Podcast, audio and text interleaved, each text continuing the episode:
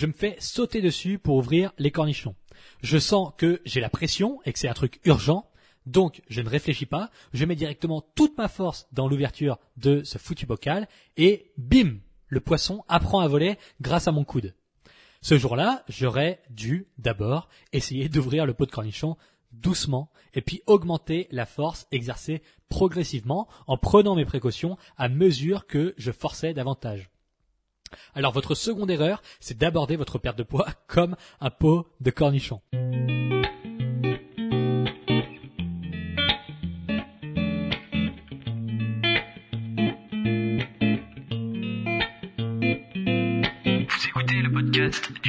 Alimentaire, l'émission réservée à ceux qui veulent reprendre leur santé en main tout en continuant à vivre une vie sociale épanouie. Chaque semaine, venez discuter alimentation, mode de vie, perte de poids et bien-être avec Maël Brosso.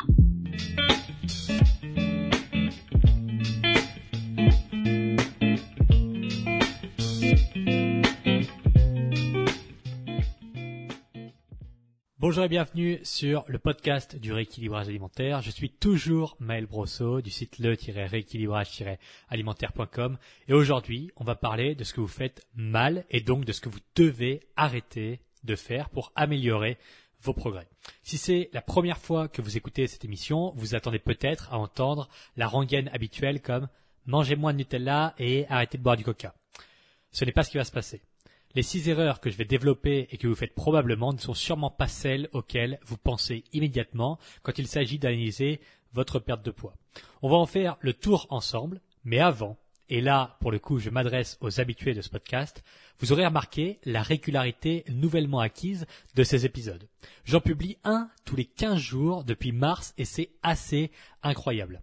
Pourtant, quelque chose ne va pas et ça vous concerne directement. Imaginez un peu le truc. Sur Apple Podcast, les trois derniers épisodes ont fait des dizaines de milliers d'écoutes. C'est-à-dire que des dizaines de milliers de personnes ont écouté ces épisodes directement sur leurs iPhones. Et étant sur le profil de l'émission le rééquilibrage alimentaire au moment de l'écoute.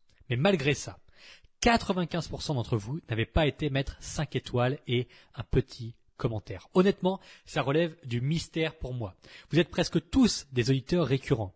La plupart ont été écoutés des dizaines d'épisodes jusqu'au bout et reviennent pour écouter les nouveaux. On peut donc en conclure que les informations partagées ici vous plaisent vraiment.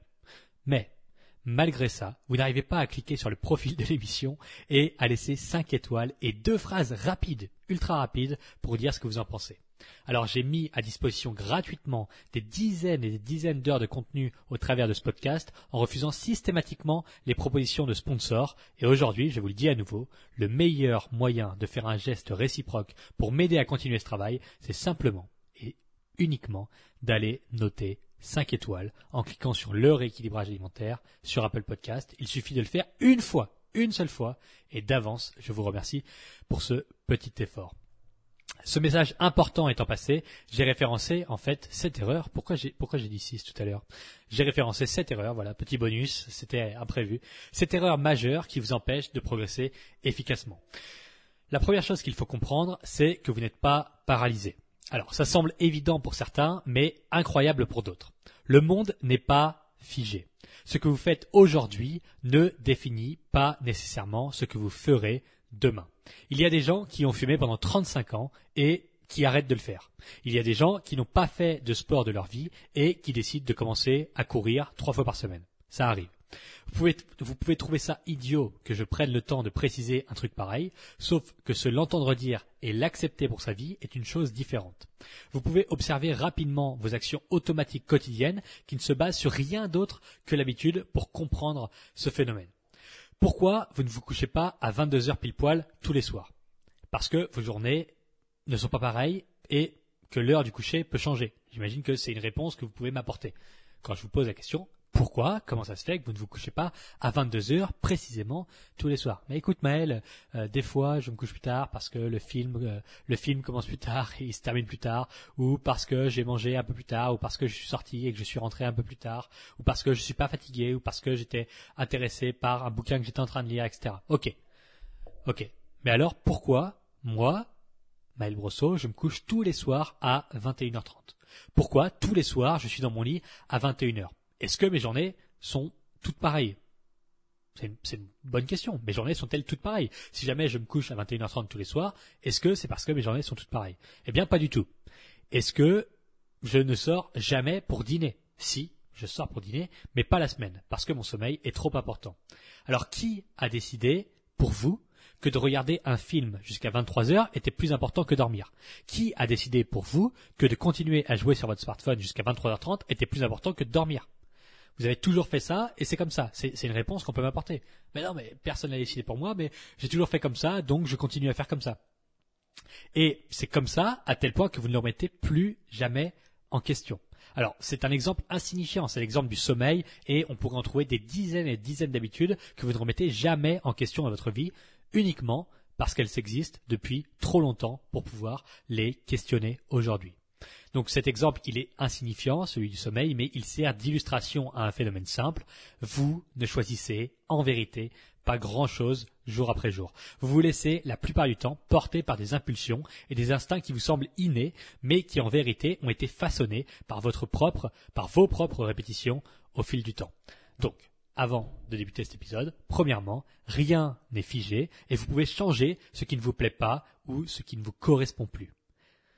La deuxième chose qu'il faut comprendre, c'est qu'un contexte global est toujours nécessaire pour interpréter correctement une situation.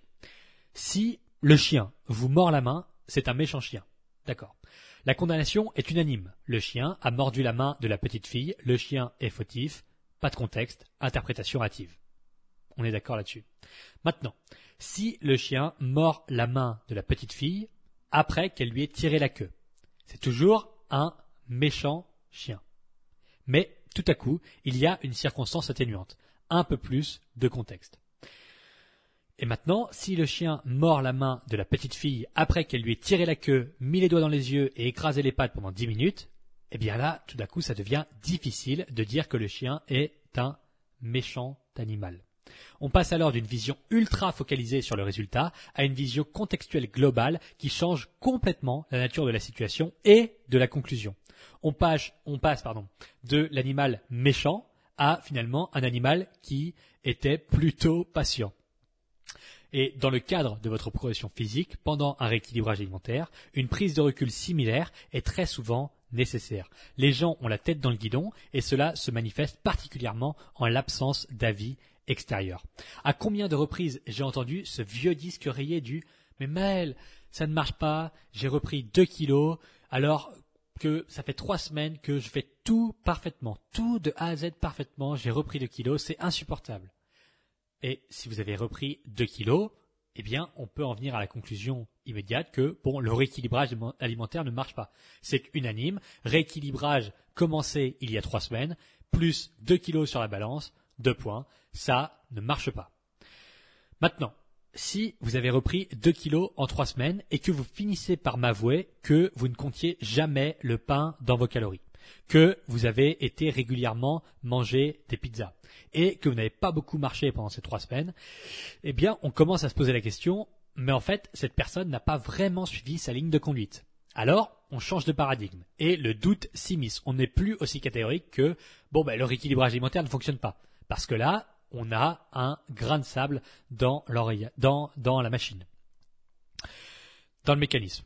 Et maintenant, si vous avez repris 2 kilos en 3 semaines, puis qu'au bout du compte, en regardant chaque journée à la loupe, on découvre que vous étiez complètement à côté de la plaque, mais que vous l'avez caché volontairement pour ne pas vous responsabiliser, eh bien on passe d'une situation où le rééquilibrage alimentaire ne fonctionne pas à la situation de point, cette personne a fait l'opposé complet d'un rééquilibrage alimentaire et elle a grossi. Alors avec les erreurs que je vais mentionner dans cet épisode et globalement à chaque fois que vous obtenez des résultats qui ne correspondent pas à ce que vous poursuivez, il est important de dézoomer, d'analyser le contexte global et de s'attarder sur les détails que vous voulez, que vous avez volontairement ignorés. Introduction étant faite, cela étant dit, j'ai sept erreurs et non pas six à vous détailler aujourd'hui. Première erreur, la malbouffe et c'est tout. Alors, oui, la consommation d'aliments ultra transformés favorise la surconsommation calorique. Ça n'est même pas la peine d'essayer de nager à contre-courant. Plus vous mangez de malbouffe, plus vos chances d'être en surplus calorique augmentent, plus la malbouffe représente une part importante de votre alimentation, plus vos chances d'être en surpoids ou obèse sont élevées. Il y a une corrélation indiscutable entre la consommation d'aliments ultra transformés et l'IMC des populations. Et le plus frappant, c'est l'évolution fulgurante de l'IMC moyen en Amérique latine qui vient prouver une fois de plus cette corrélation, cette corrélation qu'il existe entre malbouffe et IMC de la population. D'ailleurs, toute la partie 1 de mon livre que vous voyez quelque part si vous êtes en vidéo euh, est dédiée à l'explication évolutionniste de l'augmentation du surpoids depuis 1960. Bref, on pourrait alors penser pour perdre du poids, il faut arrêter la malbouffe maintenant et tout ira mieux. Sauf que la vie n'est pas aussi binaire que ça. D'abord, ce n'est pas aussi simple de définir ce qu'est la malbouffe. Ensuite, c'est un peu erroné que de croire qu'elle est responsable de tous vos malheurs. Puis, il faut rester honnête et se poser la question d'une vie sans pizza. Est-ce qu'une vie sans pizza est valable? Est-ce que bannir toute la malbouffe pour pouvoir atteindre un objectif physique et ne plus jamais manger de pizza est quelque chose d'acceptable? Euh, Je vous le dis honnêtement, ça ne serait pas pour moi. J'aime manger, j'en mange pas une pizza tous les jours, mais une fois tous les 15 jours, j'aime vraiment manger une pizza. Donc, l'erreur numéro un est la suivante. Pensez qu'en supprimant complètement les aliments ultra transformés, vous atteindrez naturellement votre poids de forme. Et spoiler, ça ne fonctionne jamais. Ou presque si effectivement les individus en surpoids sont aussi ceux qui consomment en moyenne plus de malbouffe, ce sont surtout et avant tout ceux qui ont des difficultés à définir correctement leurs besoins caloriques et à réguler les quantités de nourriture à consommer. Malbouffe ou pas, alors, vous m'en serez peut-être témoin. Sachez qu'en huit ans, il m'est arrivé à des centaines de reprises de discuter avec des individus obèses qui, en vérité, ne mangeaient pas plus de malbouffe que moi ou qu'un autre. La malbouffe est un catalyseur. Elle exacerbe une condition déjà présente dans ce cas de figure. Quelqu'un qui a du mal à gérer ses quantités et qui en plus est exposé à des opportunités, régulières de consommation d'aliments ultra transformés se verra forcément plus entrain à augmenter son apport calorique en conséquence. Sauf qu'en supprimant la malbouffe, la condition initiale n'a toujours pas été adressée. D'où l'idée d'un processus complet et d'où l'idée euh, de, la formulation de cette première erreur, se concentrer uniquement sur la bouffe n'est pas la solution. Il faut un processus complet avec, en numéro 1, être capable de définir ses besoins caloriques réels. En numéro 2, établir un déficit calorique adapté. En numéro 3, au sein de ce déficit, choisir d'un pourcentage maximum de malbouffe à ne pas dépasser. Sans les deux premières étapes, on se retrouve rapidement dans une impasse qui prend cette forme-là. Marie veut maigrir. Et elle a décidé de manger plus sain. Elle remplace son Nutella par de la purée d'amande, elle remplace les chips par du pain complet, elle remplace le chocolat par du chocolat noir, etc., etc. Elle opère toutes ces transformations que vous voyez très souvent. Euh, j'en rigole parce que j'en ai marre de les voir sur Instagram avec marqué euh, on améliore et euh, on remplace quoi On remplace le chocolat noir, le chocolat blanc ou chocolat au lait par du chocolat noir. On remplace le beurre par l'huile d'olive. Qui a dit que le beurre était malsain? J'en sais rien. On remplace les cookies par je sais pas quoi, des cookies maison bio, alors que l'apport calorique est sensiblement le même. Bon, bref. Vous vous dites, tiens, tiens, ça va forcément, ça va forcément s'améliorer. Elle mange mieux, c'est super, elle mange plus sain, elle fait ses cookies elle-même, elle a arrêté de manger du beurre, on sait pas pourquoi, mais elle a arrêté. Bon. Sur le papier, oui, d'accord, sur le papier, c'est mieux, oui. En pratique, et avec l'expérience, je vais vous dire ce qu'il va se passer. Puisque Marie ne culpabilise plus à l'idée de manger du Nutella, eh bien, elle va doubler la portion de purée d'amande qui est saine. La purée d'amande, c'est sain, donc c'est bon, je peux en manger plus. Ok, donc elle vient de tripler son apport calorique par rapport au Nutella. C'est bon? C'est-à-dire qu'avant, elle mangeait euh, elle mangeait 5, euh, 40 euh, grammes de Nutella. Maintenant, elle mange 80 grammes de purée d'amande. Donc, elle vient de faire x3 sur son apport calorique en étant persuadée que c'est mieux qu'avant. Elle est persuadée, c'est plus sain. La purée d'amande, c'est plus sain que le Nutella. Donc, même si j'en mange deux fois plus, tout ira bien. Sauf que non, l'apport calorique vient de tripler. Et puis il n'y a plus de culpabilité. Avant, elle mangeait deux cuillères de Nutella et elle s'est dit oh faut, faut, pas que j'en mange plus c'est quand même pas très bien pour ma santé c'est quand même pas très bien pour ma perte de poids alors que maintenant c'est open bar avec la purée d'amande non c'est bon c'est super sain j'ai vu sur Instagram que la purée d'amande c'était sain c'était c'était bien pour remplacer le Nutella et vas-y et donc là on triple l'apport calorique. Voilà. Et donc avant, elle mangeait des chips, disons deux ou trois fois par semaine. Et bien maintenant, elle mange du pain complet à chaque repas, puisque le pain complet, c'est ça. Et là, à nouveau, elle vient de tripler son apport calorique par rapport aux chips. Et donc, vous répétez l'opération pour chaque aliment de la catégorie. Vous réduisez un peu le total calorique grâce à l'amélioration de la satiété et la routine gustative. Mais au final, en bannissant la malbouffe, elle se retrouve quand même en surplus calorique parce que la notion de quantité n'a pas été prise en compte. L'erreur qui consiste à croire que tout ce qui est sain peut être consommé sans limite parce que, je cite, ça ne fait pas grossir, eh bien c'est une erreur complètement idiote. Mangez deux avocats et trois poignées d'amandes par jour, faites-le tous les jours en plus de vos repas pendant un mois complet et venez me voir avec vos trois kilos en plus pour confirmer que oui, effectivement, les quantités, ça compte. On en reparlera, mais retenez bien que la réduction, voire le bannissement complet de la malbouffe sans stratégie de quantité calorique vous mènera généralement dans une impasse. Et encore, je suis resté assez sympa parce que je n'ai pas parlé de l'accumulation de frustration qui devrait vous faire exploser rapidement et donc gonfler davantage le total calorique. Donc, tant qu'il y est, tant qu'on y est, pardon, pour mettre cet élément en pratique, je vous recommande vivement de vous servir de mon guide gratos. J'ai écrit un guide gratuit pour vous. Sur les premières pages, je vous explique exactement comment calculer vos besoins caloriques réels et comment structurer vos repas à partir de celui-ci en incluant les aliments que vous aimez vraiment. Oui, si vous voulez manger un euh, Kinder Pingui, allez-y, c'est possible, même en faisant un équilibrage alimentaire. Donc pour télécharger ce petit guide gratuit et le lire, vous allez directement sur mon site à l'adresse le-rééquilibrage-alimentaire.com dans la section par où commencer? en haut à droite. Passons désormais à la deuxième erreur, la deuxième grosse erreur, c'est en faire plus pour perdre moins. Il y a quelques années, je vivais en France, dans un appartement avec une ex-petite amie, et un soir, en rentrant de l'entraînement, à peine arrivée, à peine ouvert la porte d'entrée, elle me saute dessus en me disant qu'elle essaye d'ouvrir un pot de cornichons depuis 30 minutes et qu'elle m'attend depuis tout ce temps pour l'ouvrir mais je ne sais pas pourquoi, elle est euh, étrangement euh, surexcitée par son sacré pot de cornichon. Et de toutes ses forces, même euh, alors que je venais de rentrer, de toutes ses forces, elle essaie encore devant moi d'ouvrir ce sacré pot de cornichon. Et bon, je vois bien que ça marche pas. Alors, serviable comme je suis, je pose mon sac, elle me tend le pot et je commence l'opération délicate ouverture du pot de cornichon. Et là, de toutes mes forces, je tourne le couvercle qui lâche immédiatement. Alors j'ai à peine commencé à, tourner que le couvercle lâche d'un seul coup.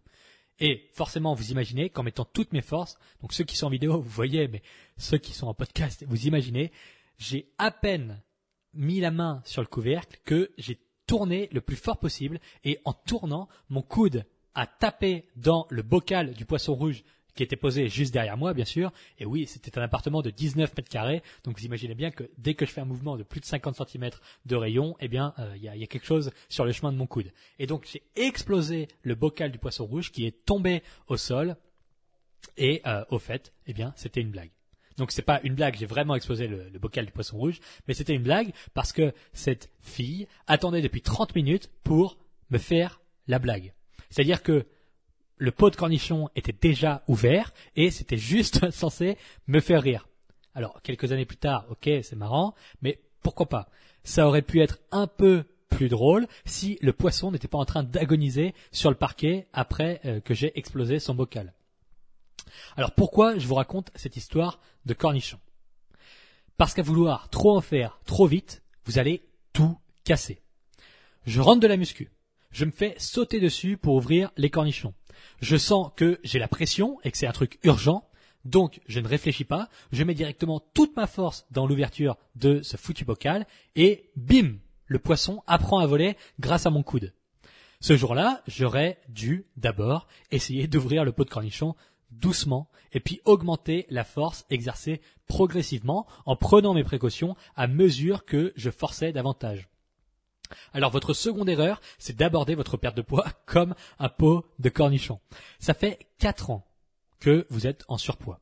Ça fait 4 ans que votre cholestérol total est complètement hors des cases. Ça fait 4 ans que vous avez mal au genou. Ça fait 4 ans que vous stagnez complètement. Puis, du jour au lendemain, vous vous enfoncez à 100% dans votre perte de poids. Vous donnez immédiatement tout ce que vous avez. Vous mettez toutes vos forces dans la perte de poids. Plus de sucre, plus de pizza, 10 heures de sport par semaine, interdit de boire de l'alcool, 150 grammes de protéines par jour, 16 000 pas au quotidien, plus de restaurants, plus de pain. Alors, qu'est-ce qu'il va se passer? Non, vous n'allez pas faire tomber le poisson, mais vous allez finir dans le même état que lui. Vous allez suffoquer sous les contraintes au bout d'une semaine. Alors c'est bien, vous êtes motivé, vous voulez changer, vous êtes pressé de faire des progrès, super. Mais ne vous sabotez pas immédiatement en vous imposant des changements drastiques dès le jour 1. Faites ce que j'aurais dû faire. Mettez un minimum d'effort au départ et dès que ça n'est plus suffisant, augmentez un peu la pression puis encore un peu, et augmenter progressivement jusqu'à ce que la progression s'enclenche. Commencez juste par le minimum viable. Ça peut prendre le même format que Nathalie dans le dernier épisode, dans l'épisode 83 du podcast que je vous ai enregistré. En semaine 1, mangez au moins 30 grammes de protéines par repas. En semaine 2, ajoutez une nouvelle habitude à votre routine. En semaine 3, même chose, etc., etc. Et cumulez petit à petit les habitudes positives qui vous amènent vers votre progression physique. On est ici pour le long terme, pas pour forcer le plus possible dès le premier coup et puis exploser sous la pression. Non, c'est une mauvaise idée. Donc, gardez cette deuxième erreur en tête et essayez de voir si vous n'êtes pas en train de la produire et si c'est le cas, rectifiez le tir. On est ici pour le long terme et ça me mène à la troisième erreur qui est intimement liée à celle-ci. Troisième erreur, vous oubliez l'objectif réel. Je vous le dis régulièrement, mais les gens ont la fâcheuse tendance à oublier ce qui est important pour eux. Et d'ailleurs, c'est assez difficile à faire. Du règne animal, nous sommes les seuls à avoir la capacité de projection temporelle par le verbe. D'autres animaux, dont notamment les éléphants, grâce à l'élément indicateur de la trompe, peuvent indiquer le passé ou le futur, mais non dotés du verbe, cela reste relativement basique. Tandis que si, moi, je vous dis demain, vous comprenez parfaitement que cela signifie la journée après celle-ci. C'est demain.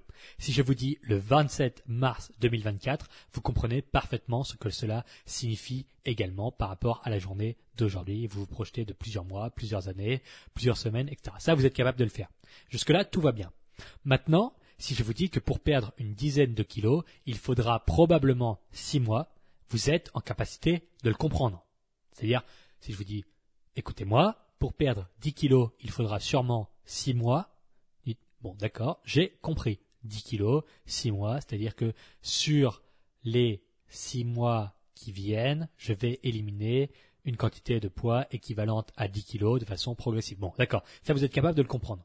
Mais, pour ce qui est de l'accepter et surtout d'en tenir compte au quotidien, c'est un autre sujet. La différence entre maigrir et maigrir sans rechuter est assez significative. Preuve étant, plus de 90% des gens qui perdent du poids le reprennent.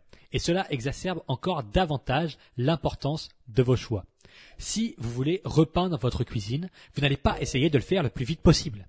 Imaginez que vous ayez trois jours pour le faire, mais que vous décidiez de le faire en maximum trois heures pour en être complètement débarrassé, parce que c'est une tâche qui vous ennuie, ça vous ennuie vraiment de repeindre la cuisine. Donc, allez, en trois heures, vous faites, vous repeignez toute la cuisine. Bon, admettons que ça fonctionne il y aura plein de défauts. Déjà, il manque des couches. En trois heures, vous ne faites qu'une couche de peinture, donc c'est vraiment pas terrible. Et ensuite, il y a des bavures visibles partout. Il y a des endroits un petit peu difficiles où vous avez débordé. Il y a des endroits où vous n'avez tout simplement pas peint, où vous êtes passé trop rapidement, donc il n'y avait pas assez de peinture. Ok. Euh, bon, finalement, c'est repeint, bravo, mais dans trois semaines, vous allez tout refaire, tellement la vision des défauts vous sera devenue insupportable. Alors que si dès le départ, vous avez fait les choses correctement, vous n'auriez pas eu à le refaire. Votre objectif réel, ce n'est pas de peser 900 grammes en moins la semaine prochaine. Votre objectif, ce n'est pas de résister à la pizza pendant trois mois. Votre objectif réel, c'est d'être dans la bonne, c'est d'être dans une bonne condition physique, dans un corps qui vous plaît vraiment pendant l'été 2036. Et puis pendant l'été 2037. Et puis pendant l'été 2033. Puis 2034. Puis 2035. Puis d'être dans cette même condition physique en novembre 2039, en décembre 2040, et de rester dans cette configuration jusqu'au bout. De pouvoir manger sereinement sans jamais vous sentir sous pression pendant toute l'année 2025, pendant toute l'année 2027 et pendant toutes celles qui suivront. Et si jamais vous écoutez ce podcast en 2030, eh bien vous imaginez la même, la même chose avec une projection de temps un peu plus lointaine. Et ça peut vous sembler abstrait ou hors de portée. Forcément, je suis en train de vous parler d'années qui auront lieu dans 10 ans, 12 ans, 15 ans. Et ça peut vous sembler beaucoup trop lointain pour pouvoir le, euh, le, le visualiser. Et pourtant, à mesure que le temps passera, vous comprendrez cette notion de mieux en mieux. Alors arrêtez de vous laisser corrompre par les impulsions court-termistes de votre cerveau, réancrez régulièrement votre objectif réel au centre des décisions.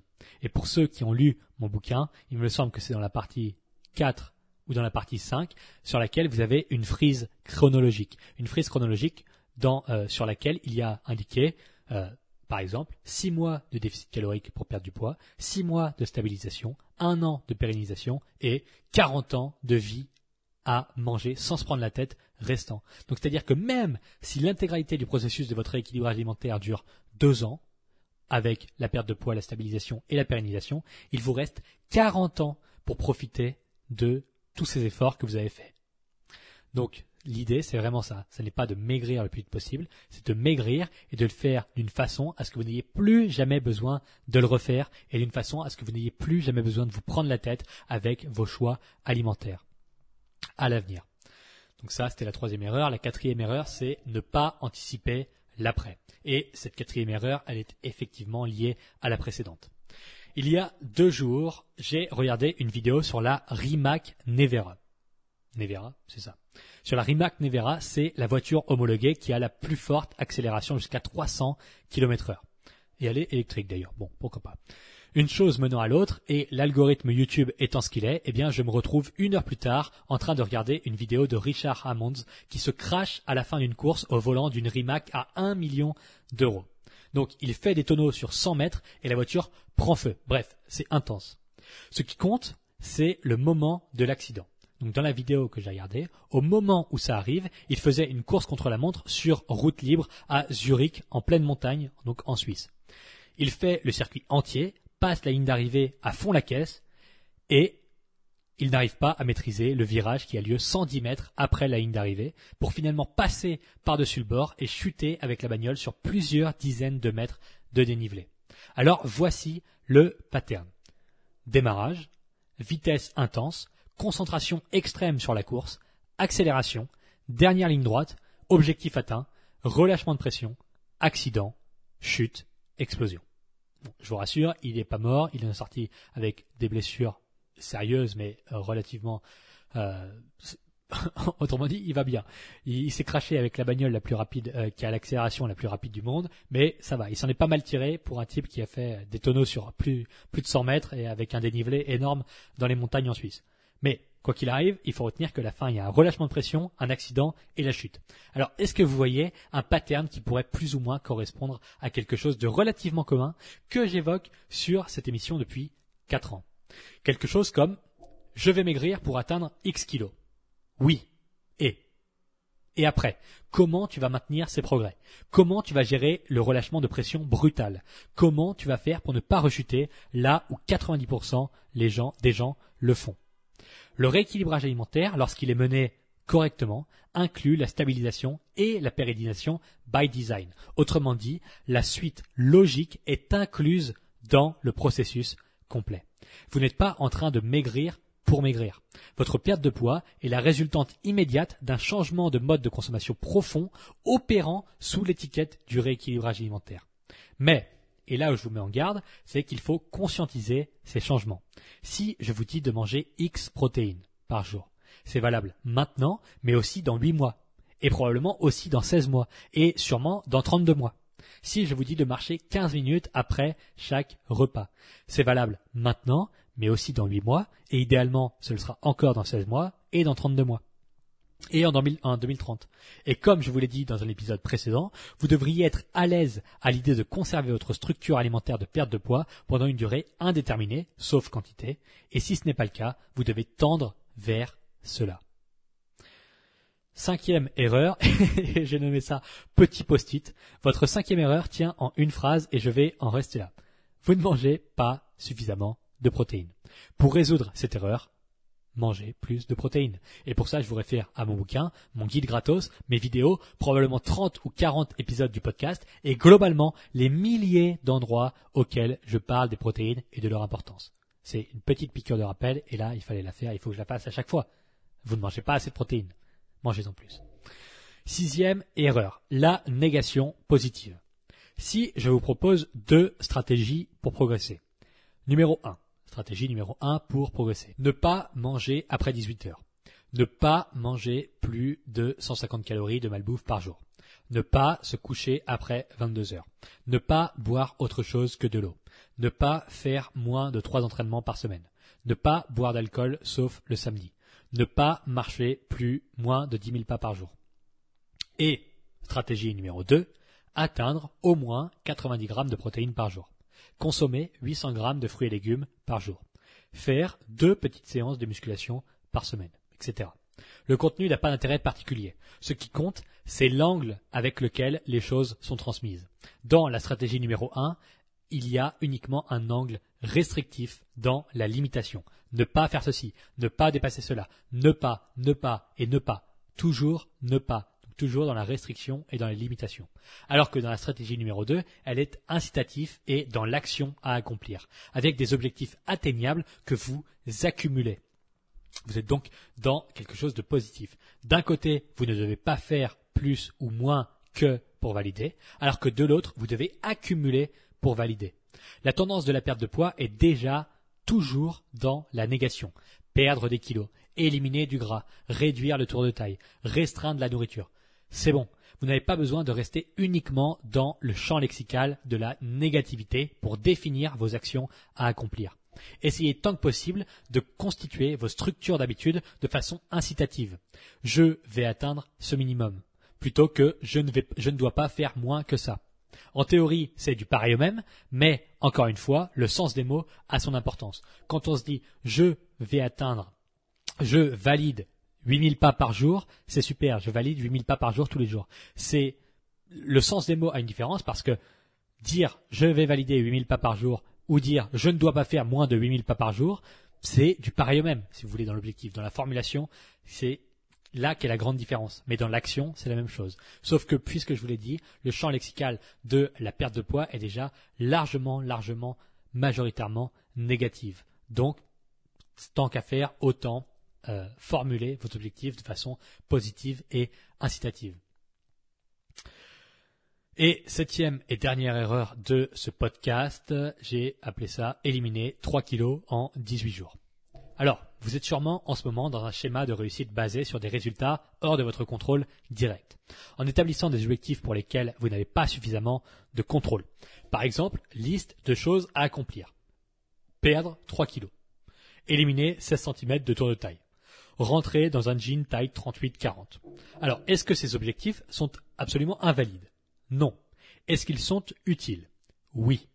Est-ce que vous devez vous en servir autrement que pour dicter la trajectoire? Et là, la réponse est non. Pour être sûr de rester en phase avec vos progrès, il est important d'avoir une liste d'objectifs outbound, c'est-à-dire une liste d'objectifs qui émanent de vos actions influençables directement. Je répète parce que c'est extrêmement important.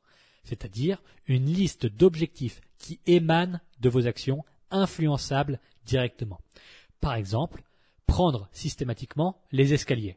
Si vous l'avez fait tous les jours cette semaine, c'est une victoire.